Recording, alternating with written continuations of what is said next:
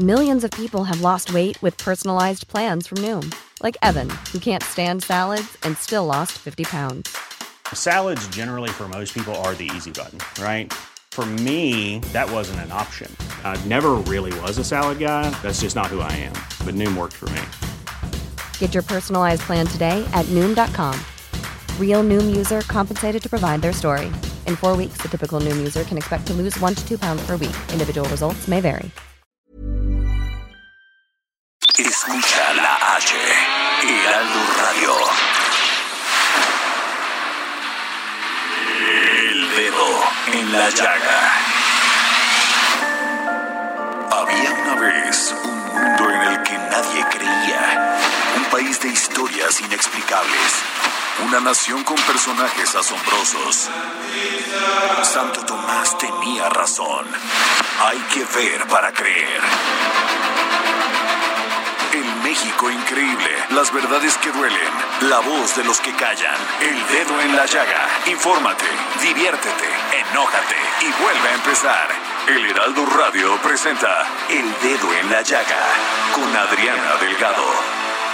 Sí, solamente con llorar se remediaran los problemas. Sería fácil si en cada lágrima se fuera la nostalgia y la tristeza. Sería fácil si con dormir cambiara todo en una noche. Si al despertar ya no existieran los reproches, sería fácil vivir. Oh, sería fácil.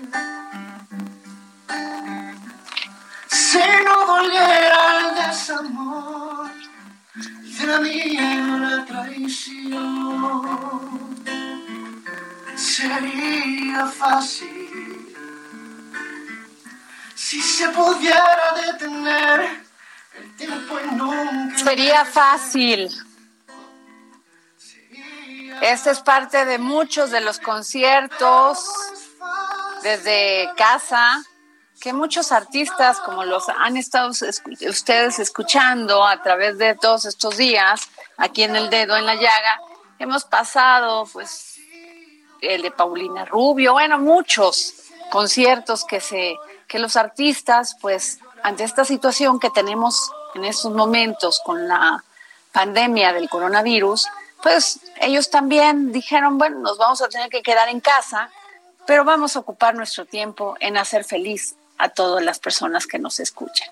Y es así como empezamos este dedo en la llaga con Sería fácil de Luis Fonsi. Este maravilloso jueves santo 9 de abri- abril del 2020. Muy buenas tardes, Jorge Sandoval. Adriana Delgado, qué gusto saludarte. Amigos del Dedo en la Llaga, muy buenas tardes. ¿Por dónde nos escuchan? ¿Por dónde nos pueden mandar este, un tweet? ¿Por dónde nos pueden mandar un WhatsApp? Jorge. Con todo gusto, Adriana Delgado. Saludamos a todos nuestros amigos que nos están escuchando en el Estado de México, en Morelos, en Tlaxcala, en Querétaro, en Guerrero, en Puebla, en Hidalgo. Por supuesto, a los que nos escuchan aquí en la Ciudad de México, que es donde estamos transmitiendo a través del 98.5 de su FM. Y por supuesto, a todos nuestros amigos de Guadalajara, de Nuevo Laredo, de Tampico, de Villahermosa, de Acapulco. Y allá, en los Estados Unidos, a todos nuestros paisanos los a través del 91.7 de FM en McAllen y a través del 93.5 de FM en Bronzeville. Y pueden escribirle a Adriana Delgado que les contesta de manera inmediata ahí en su Twitter en arroba Adri Delgado Ruiz, arroba Adri Delgado Ruiz. Y también, por supuesto, te ponemos un, el, el dedo en la llaga, pone un WhatsApp a su disposición, que es el 55 25 44 33 34. 55 25 44 33 34. Y Jorge, ¿qué notas nos tienes del día de hoy para poner el dedo en la llaga? Estas son las noticias donde hay que ponerlas. Thank you. Estas son las noticias donde hay que poner el dedo en la llaga. COVID-19. El gobierno de la Ciudad de México amplía el pago de tenencias e impuestos. Ante la declaratoria de emergencia sanitaria en la Ciudad de México, se amplió el plazo de pago hasta el 30 de abril de tenencias, impuestos sobre nóminas, licencias y permisos de conducir, derechos de registro civil por el suministro de agua y diversas multas. Sin embargo, al menos siete entidades sí han planteado medidas de cara a una interrupción casi total de la economía. COVID-19. Se han perdido 346 mil empleos hasta el momento en México. De acuerdo a la Secretaría del Trabajo, desde el 13 de marzo al 6 de abril se han perdido 346 mil 878 empleos, lo que representan más de los generados en todo el 2019. De acuerdo con cifras oficiales, si la pendiente siguiera, esto se reflejaría en un total de 1.600.000 empleos menos al terminar el año. COVID-19. Se estiman más de 26.000 casos de coronavirus. El subsecretario de Prevención y Promoción de la Salud, Hugo López Gatel, explicó que según el modelo de vigilancia centinela, se estiman hasta la semana 13 26.519 casos posibles de COVID-19 en el país. Las personas dentro de esta estimación pueden ser las que no asistieron al médico a pesar de tener los síntomas, las asintomáticas y a las que su médico no les identificó el virus. Cambio climático. Sube la temperatura en nuestro país en marzo. Según el reporte del Servicio Meteorológico Nacional, se registró un aumento en la temperatura de 1.6 grados el pasado mes de marzo. Se informó que fue el más cálido junto con el de 2017 en entidades como San Luis Potosí, Durango, Querétaro, Hidalgo, sur de Guerrero y Oaxaca. Se reportaron hasta 7 grados centígrados por arriba del promedio. Rumbo a la Casa Blanca, el senador Bernie Sanders deja vía libre a Joe Biden. En su segundo intento por hacerse de la nominación del Partido Demócrata a la presidencia, Bernie Sanders da la batalla por perdida tras la sucesión de victorias de Joe Biden en las últimas citas de las votaciones primarias en Florida. Violencia de género. El Poder Judicial de la Ciudad de México reprueba en protección a la mujer. El análisis de X Justicia para Mujeres, ranking DES Protección Judicial a Mujeres Víctimas de Violencia en tiempos del COVID-19 dio como resultado una calificación de 50 sobre 100 para el Poder Judicial de la Ciudad de México. En el estudio se detectó que la mayor parte de los poderes judiciales estatales no especificaron cómo seguirían cuidando al sector femenino durante el confinamiento que terminará hasta el 30 de abril. El dedo en la llaga por El Heraldo Radio. Notas más importantes que hay de que ponerle el dedo en la llaga, Adriana Delgado. Así es, Jorge. Notas que no debemos de dejarlas pasar porque así es la información. Un día pasa y mañana ya no nos acordamos. Por eso aquí las vamos a llevar con un tema y dándole seguimiento a cada una. Y tenemos en la línea Jorge, a la doctora Almudena Osejo Rojo, secretaria de Inclusión y Bienestar Social de la Ciudad de México.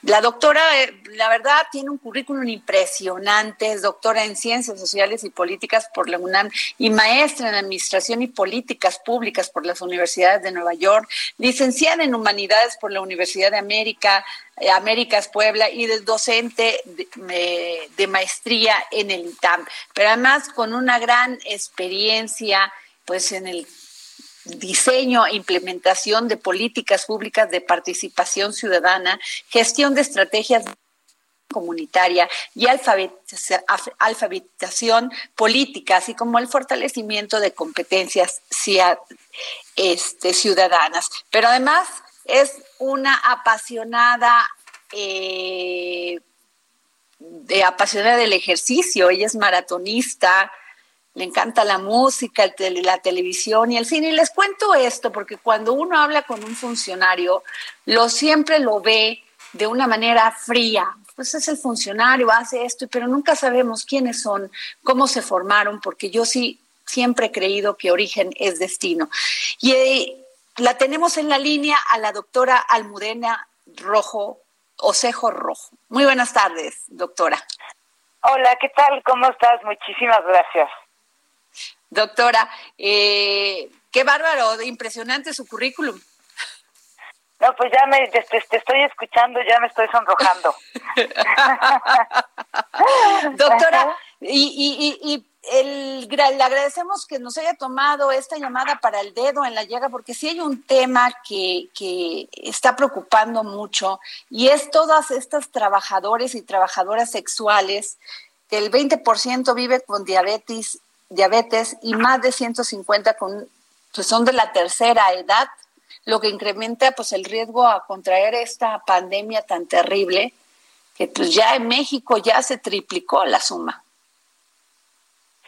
Sí, así es. Bueno, pues como bien dices, este grupo, este colectivo eh, o distintos colectivos de trabajadoras sexuales, pues precisamente son uno de los grupos que eh, pueden estar en situación de vulnerabilidad, especialmente durante esta epidemia del COVID-19.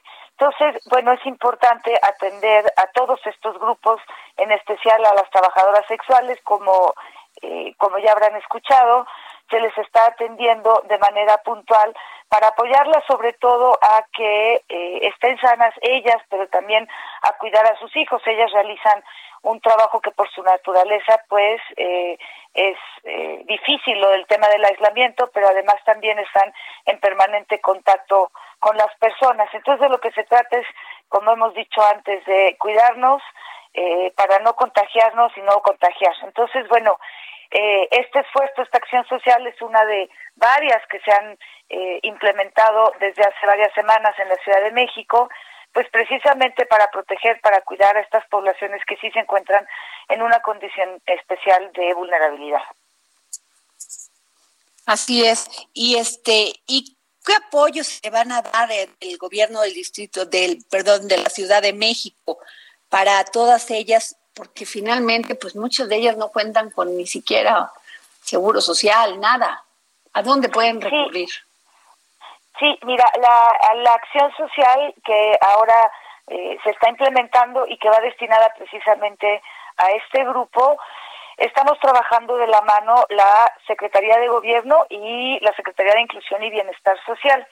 Se tiene ya identificado un grupo de 2.500 por el momento eh, la Secretaría de Gobierno eh, generalmente tiene eh, la relación con estos colectivos y es por eso que se han podido identificar pues las personas que están de trabajadoras sexuales y a partir de ahí lo que se está dando es un monedero electrónico con un apoyo económico en este momento se están repartiendo ya esos monederos electrónicos. Ha habido en la semana dos, eh, dos jornadas para poder llegar a estas personas.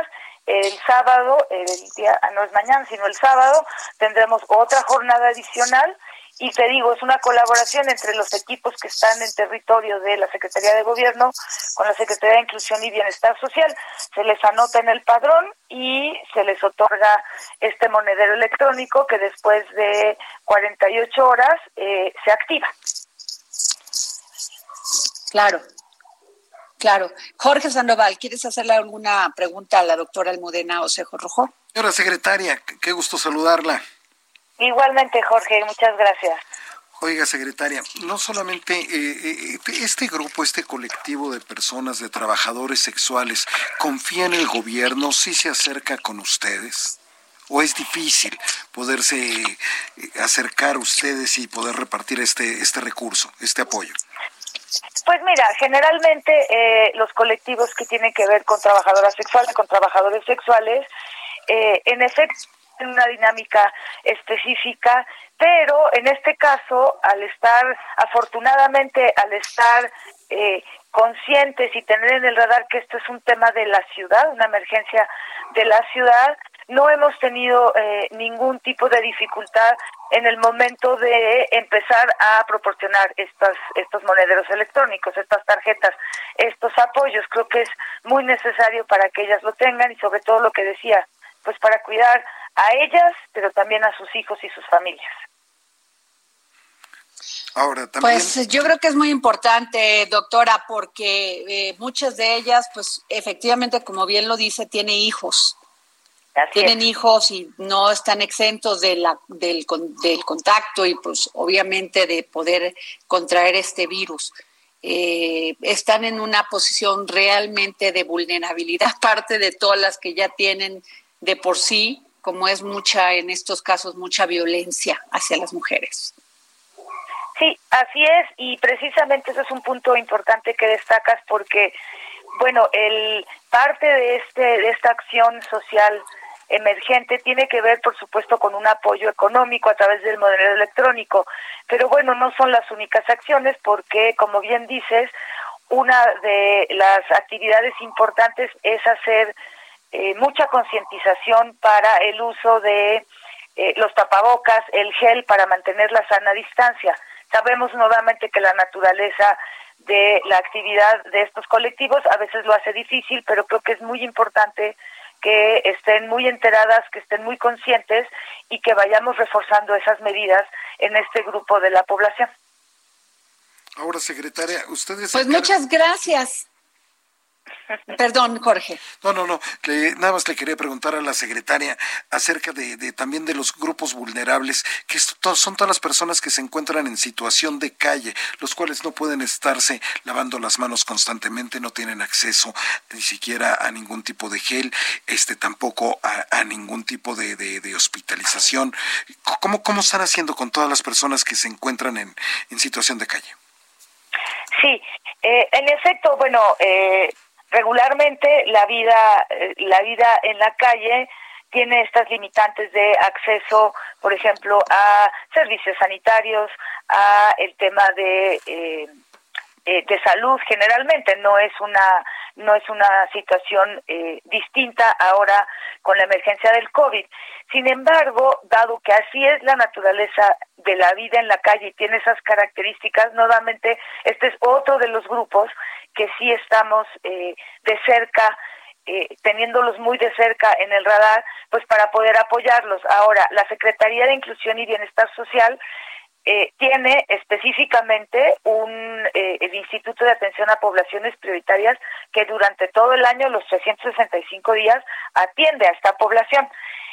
no para, en la atención tenemos brigadas de calle que salen todos los días a recorrer distintas rutas para poder eh, hablar con la gente que está en situación de calle y eh, eh, pues tratar de que vengan con nosotros a lo que tenemos es un, albergue transitorio para que ahí puedan tener pues acceso a servicios, acceso a baño, una comida caliente y en muchos casos pernocta. ¿Qué es lo que se ha hecho en esta emergencia?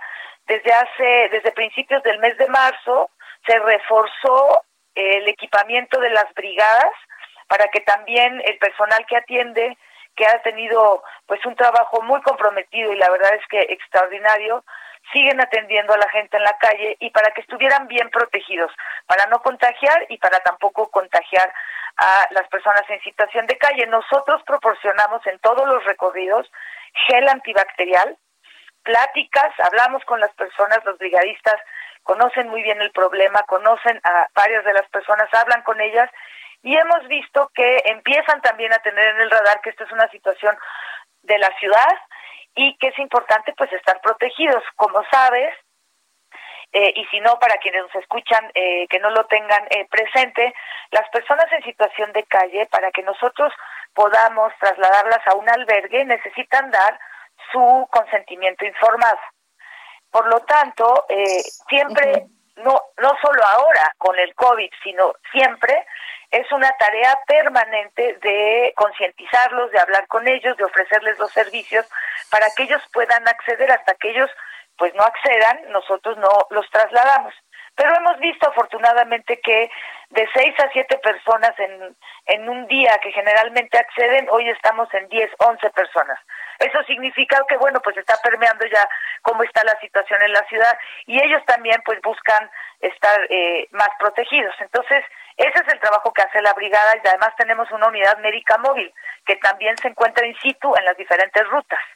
Entonces, bueno, digamos que algunas personas que no aceptarían irse al albergue por distintas razones, lo que sí pueden pasar a atención médica y a valoración médica ahí en el Come Móvil que está en las mismas rutas.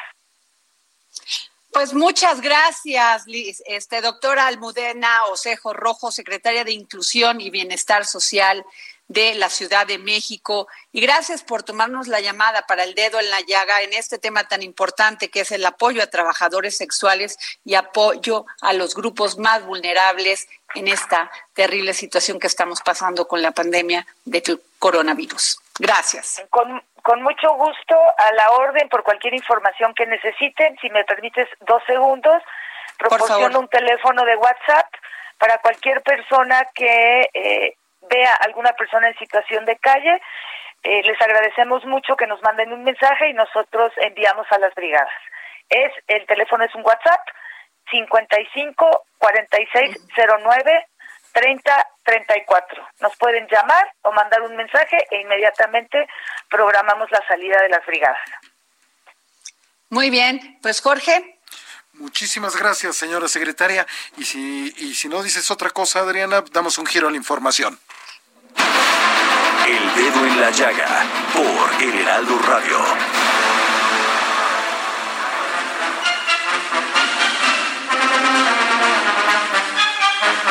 Y en la línea José Luis Camacho, mi querida Adriana. Maestro Camacho, no se ve cómo espero cada jueves para escucharlo.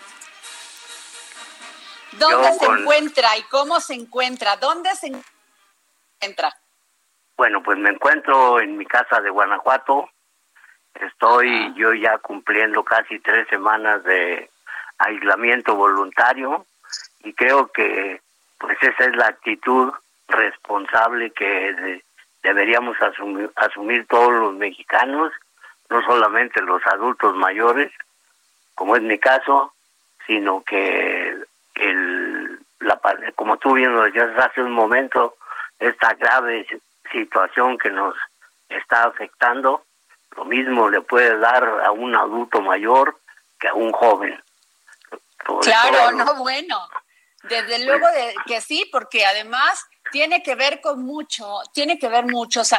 obviamente no sabemos ni la magnitud de este virus porque no hay ni vacuna, no tienen, ya empieza a descubrir, descubrirse cuál es su formación, cómo está este es cómo se está generando, pero no tenemos toda la información. Pero mientras es eso, sí tenemos que cuidarnos, sí tenemos que bajarle el estrés, sí tenemos que alimentarnos bien, si es posible dejar de fumar, dejar de tomar, en la medida de lo posible, ¿no? Para tener y por si de malas te toca, José Luis, a cualquiera de nosotros, por lo menos tener nuestras defensas bien. Pues sí, tienes toda la razón, Adriana. Yo creo que eso es lo fundamental, cuidarnos y tener conciencia del desconocimiento que tenemos de un enemigo que no respeta ni edades ni fronteras. Pues bien, Adriana, yo te yo quería comentar con respecto a la situación que estamos viviendo el hecho de que hay una especie de intención de tratar de ideologizar el doble problema que vive el país. ¿Cuál es el doble problema? Bueno, pues en primer lugar, el problema de salud y en segundo lugar, su consecuencia, de que para guardar las medidas preventivas y evitar el contagio, contagio, bajar esa curva de contagios, pues se han tenido que cerrar bastantes eh, fuentes de empleo. Esto ha generado una especie de, ideolo de ideología de la pandemia. Y yo creo, tú recordarás que cuando ocurrió hace años, bueno, tú eres muy joven, no lo, no lo viviste, pero este cuando ocurrió el asesinato de don Eugenio Garza Sada, que era pues el capitán, eh, digamos, la gente que tutelaba al poderoso grupo Monterrey en aquella época, pues fue asesinado por integrantes de la Liga 23 de septiembre. Y entonces ellos eh, empezaron a reaccionar de una manera eh, total de confrontación con el gobierno. A final de cuentas, esa confrontación no sirvió ni para detener la violencia de la Liga 23 de septiembre, ni para que las cosas desde el punto de vista de la seguridad pública a, las grandes empresas se pudieran mejorar. Yo me quiero referir a ese a ese caso, Adriana, para decir que ahora, pues en nada sirve de que traten algunas cúpulas empresariales, no me refiero concretamente al caso de la Coparmex, que ha sido muy confrontacionista con el presidente y que en un momento dado, ¿verdad? Este trata su dirigente Gustavo de Hoyos del asunto como si fuera un asunto de partidos, ¿verdad? Usted que es de Morena, se ve que el señor de Hoyos es pues eh, un filopanista completamente eh, declarado y eh, no ya no ah, no han sido pocas las menciones en medios de comunicación en columnas políticas en que lo mencionan verdad como un posible candidato del Partido Acción Nacional a diferentes puestos de elección popular. En esos momentos Adriana el llamado es un llamado como bien lo decía la doctora que acabas de entrevistar verdad a la unidad nacional vemos eh, gente que como ellos, eh, los que recogen a gente de calle, vemos a los doctores que están atendiendo a los pacientes del coronavirus, vemos a la gente que sigue sirviendo a la comunidad eh, desde un mercado público o desde un tianguis o desde un centro de, de abasto de, de alimentos vemos a las patrullas que siguen eh, permitiendo pues que el país siga funcionando dentro de la grave contingencia que estamos teniendo, pero que siga funcionando. Ellos no ideologizan para nada la pandemia, no hacen, ¿verdad?, reclamos confrontacionistas. Digamos que los doctores piden, ¿verdad?, pues eh, protección, piden un mínimo de insumos e instrumentos pues para para desarrollar su trabajo en mejores condiciones y con mayores probabilidades de que sea exitoso. Entonces, así es. Lo que pasa, José Luis, que yo creo es que se juntaron, se juntaron todos, se juntó esta, esta terrible pandemia, se juntó la caída del precio del, del petróleo, porque no se pusieron de acuerdo estos dos países y se han juntado muchísimas situaciones. Yo ahí eh, te quisiera dar mi punto porque eh, entiendo que Gustavo de Hoyos tiene una posición, pues, pues, no, no muy, en muchos casos a favor del gobierno, pero José Luis, ¿no crees que como sociedad hemos crecido suficiente como para poder externar nuestras opiniones y, me imagino que él es empresario, le preocupa esto, mira que ni lo conozco ni lo quiero defender, pero yo creo que en el momento que no podamos decir algo, hacer una crítica, pero una crítica con base en argumento, con base que no sea una crítica, no hay críticas constructivas, o sea, más bien es crítica, pero en el, en el hecho de decirla, pues construyes. Pues sí, Adriana, pero o sea, sí, claro, perfectamente estoy de acuerdo porque, Porque ni modo que todos nos quedemos callados, ni modo que, por ejemplo, los de Canacintra no salgan y digan, oigan, nos están perjudicando porque nadie está saliendo a vender y nadie está saliendo a comprar. ¿Sí me explicó? Y, y, y con base en eso, pues generan una opinión. Perfectamente, Adriana. Mira, yo eh, me di cuenta e incluso escribí a favor de la posición del presidente del Consejo Coordinador Empresarial, Carlos Salazar, ¿verdad? Que defendió incluso en una conferencia virtual que tuvo con cerca de cuatro mil empresarios, empresarios la situación crítica que están viviendo y reclamaba apoyos y reclamaba incentivos fiscales, ¿verdad? Como se están dando en otros países que también han sido afectados duramente por la pandemia.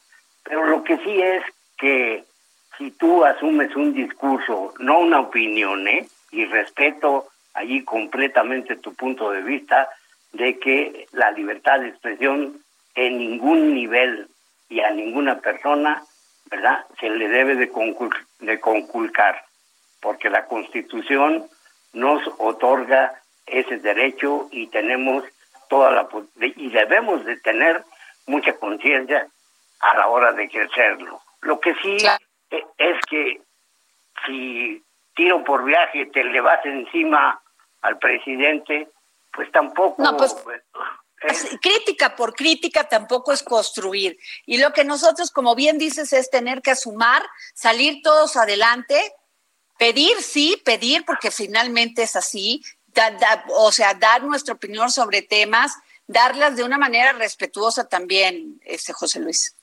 Sí, claro, darlo de una manera respetuosa.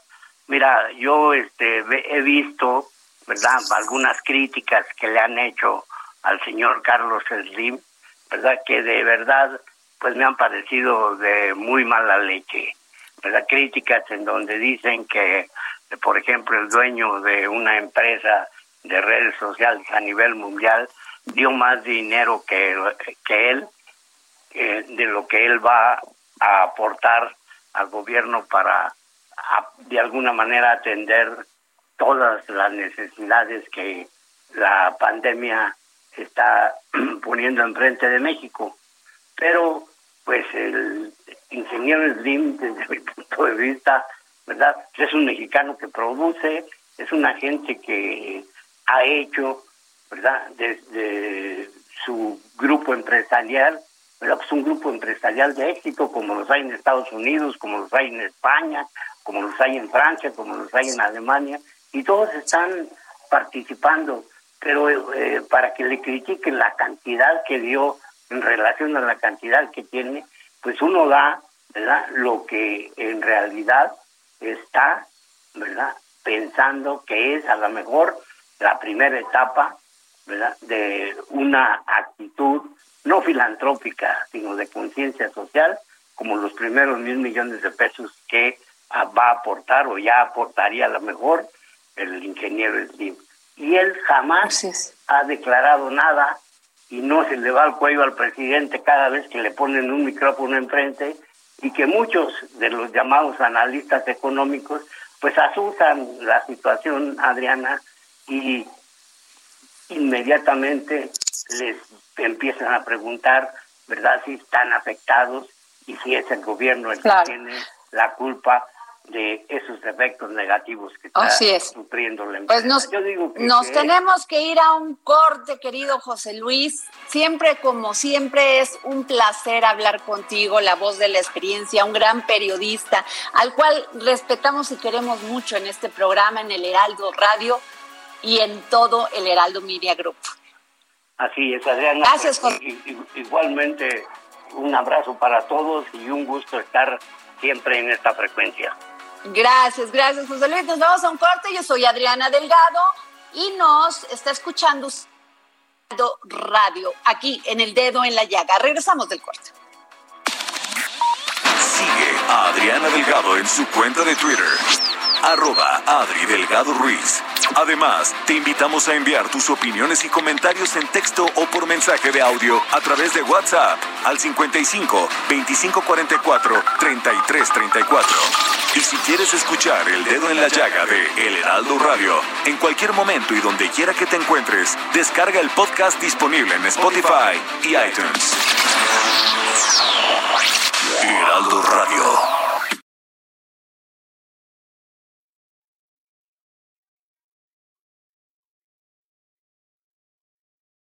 Heraldo Radio, la H que sí suena y ahora también se escucha.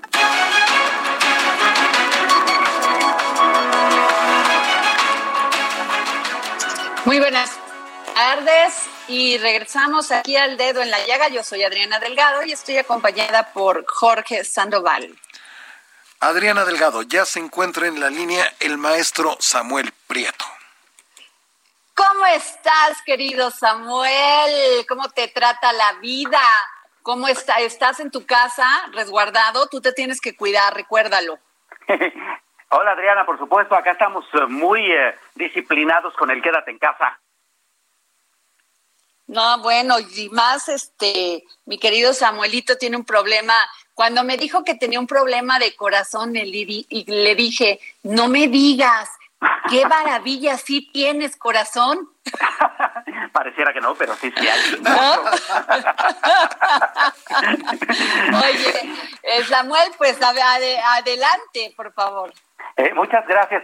Eh, fíjate que, bueno, eh, no lo notamos mucho porque pues ahorita tenemos que estar muy disciplinados y nos han dicho muy específicamente las autoridades y, buena parte de la misma sociedad civil que está muy organizada y disciplinada en este asunto de combatir la pandemia que nos aqueja, que no estamos de vacaciones pero si en este momento tuviéramos una rutina común, habría que recordar que hoy es jueves santo, así que estaríamos en plena etapa, digamos, importante de las vacaciones de Semana Santa. Bueno, eh, eh, un poco recordamos esto porque, bueno, eh, por poner un ejemplo muy sencillo, aquí cerquita en Acapulco, ¿no? El año pasado, en este momento, a esta hora, la ocupación hotelera era del 87%. En este momento es cero de ese tamaño es el asunto de la inmovilidad que estamos teniendo justamente para evitar eh, que este virus eh, contagie más a la sociedad mexicana. Y el día de ayer, a propósito de justamente el sector turismo, el INEGI eh, dio a conocer una serie de cifras bastante interesantes. Por ejemplo, a febrero, antes de que nos pegara de lleno este virus, el número de visitantes al país era había sido de ocho millones ciento mil novecientos durante ese mes. Esto significó una alza de 11.7%, que pues fueron bastantes visitantes, eh, muy importante la derrama económica que dejaron, pero ¿qué sucedió para marzo? Bueno, para marzo, en términos generalizados, los ingresos de la industria eh, eh, turística mexicana bajaron en 50% y bueno, se, siguen bajando durante los primeros días de este mes de abril. Hay que decir que la actividad turística en México representa el 9% del Producto Interno Bruto eh, Nacional y que representa asimismo 12 millones de empleos, contando los directos y los indirectos. Pero un dato muy interesante, Adriana, amigos del auditorio, es que más allá de aerolíneas, más allá de grandes cadenas hoteleras, este sector agrupa también a 450 mil microempresas, es decir, empresas que tienen entre 0 y 10 trabajadores. Bueno, ese es el sector que está justamente más afectado en este momento, porque hacia el finalizar de marzo ya habían reducido sus ingresos en más del 65% y ahorita pues están teniendo cero ingresos. A pesar de ello, pues siguen pagando eh, todavía algunas cuotas que tienen que ver con servicios, porque tienen que mantener, por ejemplo, sus refrigeradores o sus congeladores activos para poder tener eh, los víveres eh, sin que se echen a perder. Tienen que pagar nóminas, tienen que pagar cuotas de seguridad social y una serie de otras cuestiones que representan gastos sin que haya ingresos que los que los compensen, ¿no? Bueno, actualmente el valor económico del sector turístico, turístico mexicano es de unos 65 mil millones de pesos y entonces todavía habría que ver de qué tamaño va a quedar o cuánto se va a achicar después de toda esta crisis. Así es, Samuel. Y lo terrible, bien como lo dices, es que muchas empresas, pues además con el precio del dólar a casi 26 pesos, baja, vuelve a subir, pues es, es muy complicado porque quien tiene materias primas que las tiene que importar, eh, pues le va a ir re mal. Y aunado a eso, no vende y, y, a lo mejor hasta tiene que entregar, pero para que le paguen, pues va a estar complicado. O sea, yo creo que sí es necesario hacer un, una, un, una propuesta clara, definida, de cómo ayudar a estos microempresarios, porque yo entiendo que va a haber créditos por 25 mil pesos, ¿no? Y que el presidente acaba de aprobarlos. Qué bueno, porque eso ayuda también. Pero yo, ¿cuánto te gusta el salario de dos personas en una microempresa? Pongámoslo ya muy bajos, 8 mil pesos, ¿sí? Así es. Se te va a ir lo que te van a prestar para pagar dos salarios, Samuel pero la materia prima, lo que tienes que, o sea, cómo sigue trabajando tu, tu negocio, eso va a ser muy complicado. Sí, por supuesto. Y vas a quedar en deuda, porque además te vas a hacer de deudas, de deudas que en el, en el plazo inmediato no vas a, a solucionarlas. Exactamente, fíjate que acabas de poner el dedo en la llaga justamente en un factor clave financieramente hablando, es decir, el tipo de apoyos que recibirían. En este momento lo que se ha estado eh, diciendo es que los apoyos tendrían que ver con créditos, lo cual significan deuda. ¿No? Más aparte el hecho de que las deudas de las que ellos son acreedores, pues no les serán pagadas. Entonces eh, es un doble problema, digamos que de que de, fuga de dinero, ¿no? Eh, ellos más bien lo que han estado buscando es que estos apoyos se em, traduzcan más en no pagar ciertas cuotas, ¿no? Por ejemplo, no pagar al, eh, durante dos o tres meses al seguro social, tal vez que haya algún tipo de prórroga en el pago de impuestos, es decir, que no necesariamente haya deuda, sino que sea una especie de prórroga en los pagos que de todos no se tienen que hacer, ¿no? Sí, porque, porque hemos platicado con varios, este, pues, de las cámaras empresariales, representantes con, con este, inversionistas, y lo que nos dicen es que ellos no quieren que les regalen el dinero, ellos no quieren que los rescaten, ellos no, lo que quieren en estos momentos, bajo, dada la circunstancia, eh, es que se les den apoyos, no quieren que se les regale nada, inclusive que se les den plazos. Es claro, exacto. O sea, tal vez prorrogar, prorrogar pasos, porque además este, los empresarios mexicanos, particularmente los micro, pequeños y medianos, están acostumbrados justamente a eso, a, no deberle nada a nadie, ¿no? A pagar sus impuestos, a tener bien sus empleos, a que sus empresas produzcan, porque además ellos producen una parte muy importante del Producto Interno Bruto de este país. Así es de que lo que hay que hacer es simplemente pues darles un empujoncito para que ellos puedan salir adelante. Y es que separa todo, Samuel, se para la economía, la gente no quiere gastar, tiene miedo porque dice, si me corren de mi trabajo, y si esto, y entonces para la economía, aquel que pensaba comprarse un coche, pues ahora dice, este, pues mejor me espero, porque qué tal si pasa esto y me voy a quedar con la deuda. Eso, eso es lo que yo le llamo cuando ya la incertidumbre y el miedo ya no te permiten moverte te, quedas en un, en un estado inmóvil. Y eso es lo que hace que la economía no se mueva, Samuel. Uno tiene que tener esa fe y esa confianza de decir, me voy a comprar el coche porque voy a seguir trabajando, porque voy a seguir ganando mi dinerito, porque voy a seguir apostándole a México. Eso, ese es el discurso que yo creo que hace falta. Sí, por supuesto. Y a veces tal vez, Adriana, ni siquiera se necesita de que todos los apoyos tengan que ser dinero. Por ejemplo, hablando justamente de las ventas de vehículos, comentábamos en este mismo espacio la semana pasada que eh, las ventas de los vehículos eh, ligeros, que son el coche que tú o yo manejamos, bajaron esas ventas en 25.5%, que es muchísimo. En el no, más, han bajado terrible. Claro, eh, porque por ejemplo en otro tipo de vehículos como los camiones, los vehículos pesados, esas ventas bajaron todavía más al 43.1% menos, ¿no? Y hablando de eso, por ejemplo, en el mercado financiero, eh, la contracción del financiamiento automotriz eh, fue de 3.4%, pero hay factores que se podrían revisar todavía con más detenimiento. Por ejemplo, en la internación de vehículos usados, tú sabes, los llamados autos chocolates, aumentó 14.2% en febrero. Esas cosas son las que podríamos, por ejemplo, detener para que la caída no sea tan drástica, ¿no? Pues que no se vale, o sea, no se vale si tienes a los empresarios pagando agencias con un montón de gente y sueldos y esto y, les das permiso que entren autos que ni siquiera sabes en qué condiciones están. Eso yo, hay esas políticas, esos temas no los entiendo, Samuel. Me declaro incompetente. Claro, y además en un contexto de circunstancia lo que necesitamos es solidaridad, ¿no? Así es, así es. Pero bueno, Samuel, este, muchísimas gracias, querido Samuel. Tenemos casi en la línea a nuestra querida Claudia Marcuchetti, escritora, periodista y arquitecta ítalo-mexicana y bueno, una escritora maravillosa. ¿Quién no ha leído un libro de Claudia? Y este último donde termina el mar es su última creación y la tenemos en la línea. Muy buenas tardes, Claudia.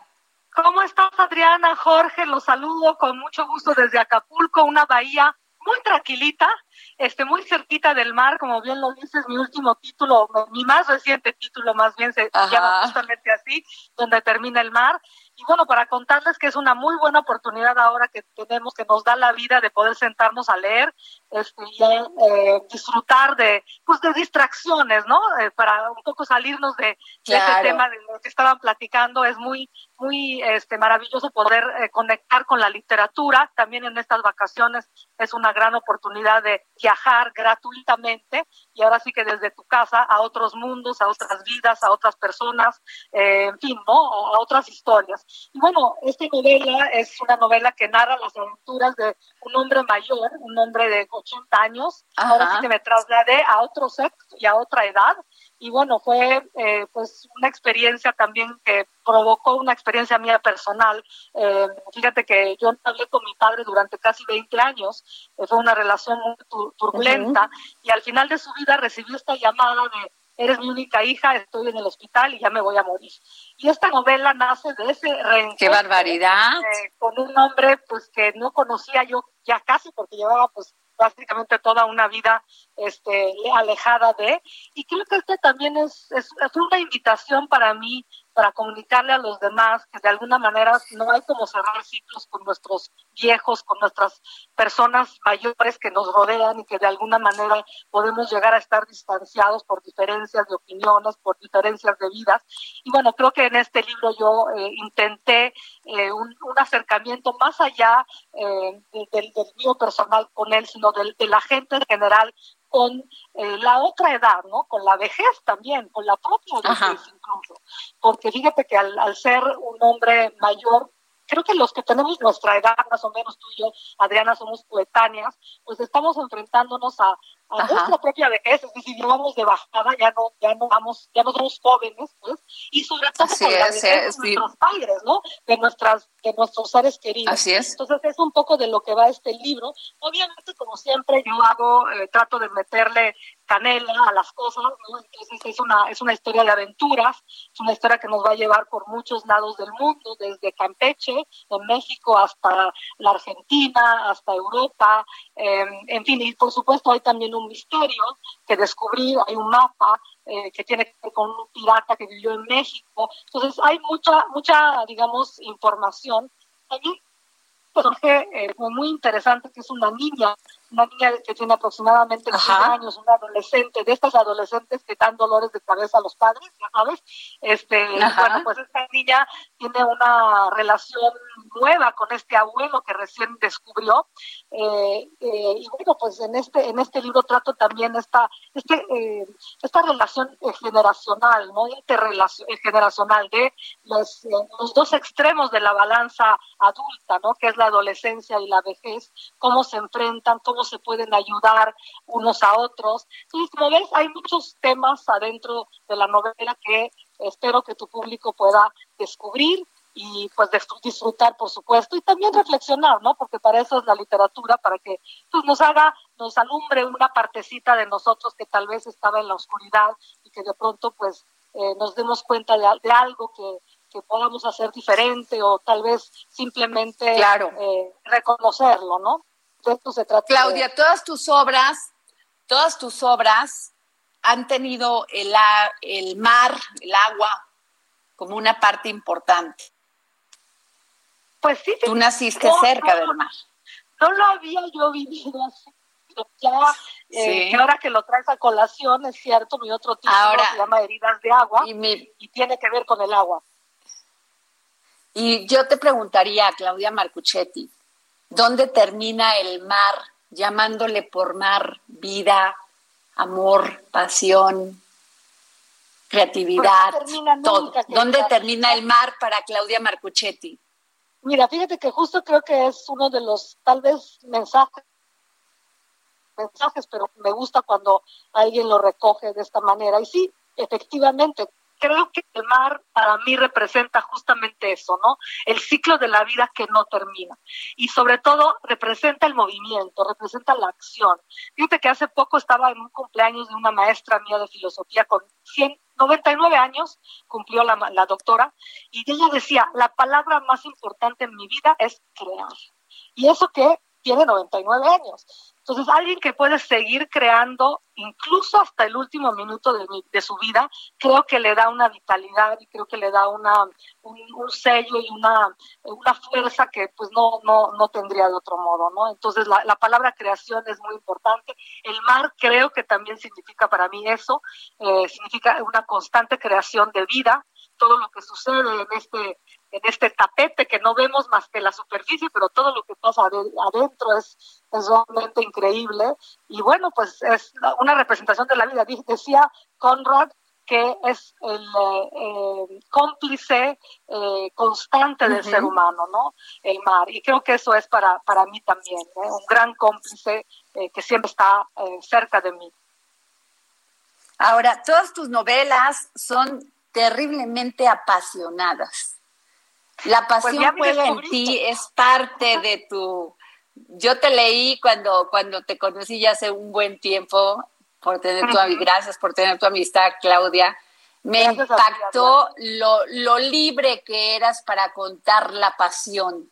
No solamente la, la, la, la pasión sexual, sino la pasión de todo. Efectivamente, mira, creo que es uno de los rasgos de, mi personalidad. Eh, soy una persona que vive eh, todas las pasiones, ¿no? Porque mi primer libro fue un libro que se, se, catalogó como erótico. Para mí realmente fue simplemente hablar libremente de erotismo sin eh, mayor, eh, digamos, concentración en ese tema. Pero efectivamente, la pasión para mí involucra todas las áreas de la vida de una persona y se manifiesta, por supuesto, en el rubro de la sexualidad, así como en el rubro de la vitalidad, así como en el rubro de la, de la del profesionalismo, en fin, en todas las áreas del y yo en realidad me siento y creo que soy una persona apasionada de la vida, porque sabes qué, y, ya, y ahora que tenemos este momento tan difícil, creo que mientras que haya vida, mientras que haya esta, eh, digamos, esta chispa que tenemos los seres humanos de movernos más allá de nosotros mismos, de hacer más que las otras especies que habitan este planeta, que, que entender mejor incluso nuestros semejantes, incluyendo los que no son particularmente humanos, ¿no? Pueden ser animales, pueden ser vegetales, pueden ser todo lo, que es nuestro entorno. Esa capacidad que tiene el ser humano de entender, de apreciar, de beneficiarse de todo esto, para mí es divina. Eh, eso es lo que es Dios para mí. Y, y bueno, pues uh -huh. es mi manera muy peculiar o particular de ver la vida, siempre encendida, siempre apasionada, siempre con ganas de, y creo que eso y espero esto no perderlo nunca y ojalá y lo pueda contagiar a quienes me lean o a quienes nos escuchen ahora. Así es, Claudia. Claudia, ¿dónde pueden encontrar tus libros? Mira, por supuesto, eh, en principales librerías, pero hoy en día con eso de que tal vez eh, no, no quieran salir de su casa, pues también en las principales librerías digitales. Les, les, les vengo también contando que hay muchas, eh, muchos libros que se encuentran, muchas librerías digitales que han abierto su acervo a, eh, pues a, personas que a lo mejor no pueden pagarlo. Entonces ahora hay una gran oportunidad de leer en digital, eh, pues muchos libros que incluso son, pueden ser gratuitamente. No depende de mí, pero me encantaría que hayan puesto el mío en gratuito. Ahí está mi perro que ya está ladrando. Pero bueno, este, pues, pues, muchas gracias, querida Claudia. Todo el éxito del mundo. Cuídate mucho, cuídate mucho. Igualmente, este, igualmente. Pues en estos momentos y te mandamos un gran beso y abrazo del dedo en la llaga. Bueno, Jorge, nos vemos. Ah, ya no escuchamos a Claudia, pero Jorge, nos vemos mañana. Mañana estaremos aquí en Viernes Santo. Así es. Les tenemos una sorpresa el día de mañana. No deje de escucharnos. Yo soy Adriana Delgado y gracias por habernos acompañado y por dejarnos entrar en su corazón. Hasta mañana. El Heraldo Radio presentó El Dedo en la Llaga con Adriana Delgado. Escucha la H, Heraldo Radio. Hey, it's Danny Pellegrino from Everything Iconic. Ready to upgrade your style game without blowing your budget? Check out Quince. They've got all the good stuff shirts and polos, activewear, and fine leather goods, all at 50 to 80% less than other high end brands. And the best part? They're all about safe, ethical, and responsible manufacturing. Get that luxury vibe without the luxury price tag. Hit up quince.com slash upgrade for free shipping and 365 day returns on your next order. That's quince.com slash upgrade.